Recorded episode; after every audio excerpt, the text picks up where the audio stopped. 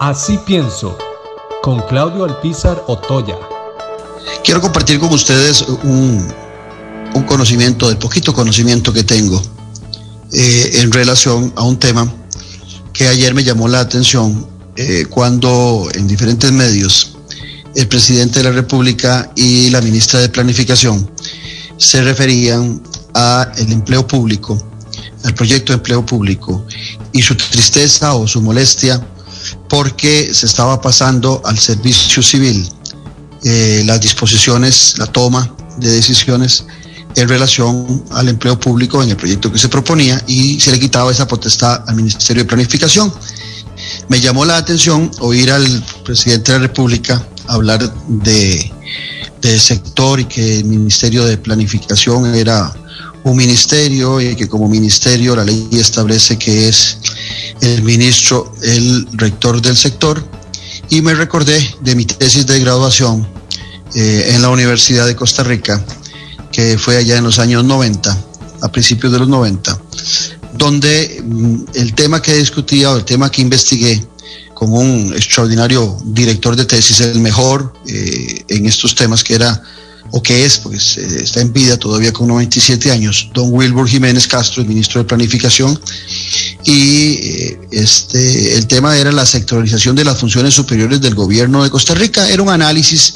que hice yo desde 1936 hasta 1994, estudiando eh, muchos decretos y muchas leyes de nuestro país. Entonces, Alquito, conozco del tema. Y creo que tanto la ministra de Planificación, Pilar Garrido, que me sorprende porque es ministra de Planificación, desconoce qué es la sectorización. Y también lo desconoce el presidente de la República. Ciertamente, el ministro o los ministros son los directores de sectores.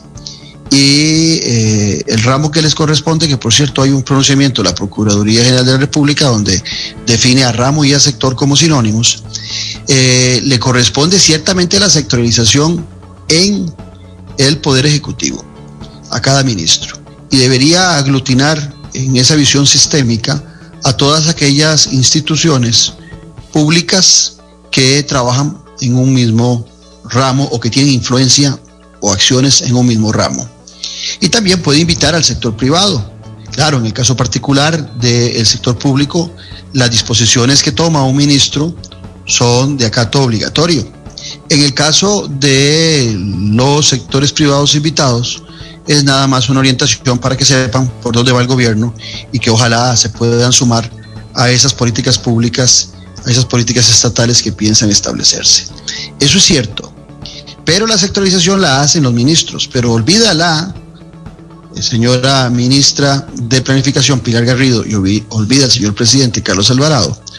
que ciertamente ellos son parte del Poder Ejecutivo, pero que el, el, proyecto de empleo público es para todo el Estado costarricense. Y entonces ya ahí ingresan municipalidades, Tribunal Supremo de Elecciones, eh, Asamblea Legislativa, Poder Judicial, todas las instancias del Estado ingresan inclusive la Caja Costarricense de Seguro Social, que tiene autonomía política y administrativa, las universidades, y entonces ahí no tienen potestad los ministros, sino que son poderes independientes, el Poder Judicial y la Asamblea Legislativa, o en el caso de la Caja Costarricense de Seguro Social, una institución autónoma política y administrativamente, o en el caso de las municipalidades con autonomía local establecida también constitucionalmente. Entonces, ahí jamás, jamás de los jamás, es como se dice, eh, el ministro de Planificación o cualquier otro puede tener las potestades para establecer en esas otras instancias eh, sus prerrogativas desde un ministerio que cambia constantemente cada cuatro años al menos de sus directores. Además de que no es una oficina técnica como si es el servicio civil para eh, tener la capacidad de poder evaluar los diferentes puestos en la administración pública que aún llamándose igual pueden requerir eh, expertise diferente y también salarios diferentes que el tema es que se ajusten y no que haya abusos en esos salarios. En eso estamos totalmente de acuerdo. Pero creo que hay un error garrafal que lo cometió la ministra de Planificación y repito, me sorprende, porque si es ministra de Planificación, esto es clase casi que de primer año para alguien que es ministra de Planificación o ministro de Planificación, y no debería confundir conceptos tan, tan básicos, y mucho menos el presidente de la República confundir que él pueda tener potestad para definir en empleo público sobre otros poderes de la República por la independencia de poderes. ¿Que hace falta un proyecto de empleo público? Sí. ¿Que hace falta que esos proyectos, que ese proyecto establezca las capacidades y el estudio sobre técnicos? Sí. No sobre politiqueros que cambian o salen cada cuatro años y que quieren dejar sembrados a muchos de sus amigos. También es cierto. Pero como lo estuvimos discutiendo aquí con expertos hace algunos días, lo que se requiere es que el servicio civil no esté adscrito a ningún ministerio, ni al Ministerio de la Presidencia, ni al Ministerio de Planificación, ni a ninguno. Lo que se ocupa es una institución que esté sobre, que haya una ley que establezca que está sobre los poderes, sobre los ministerios, y entonces desde ahí, con conocimiento técnico, se establezca una ley de empleo público que eh, que eh,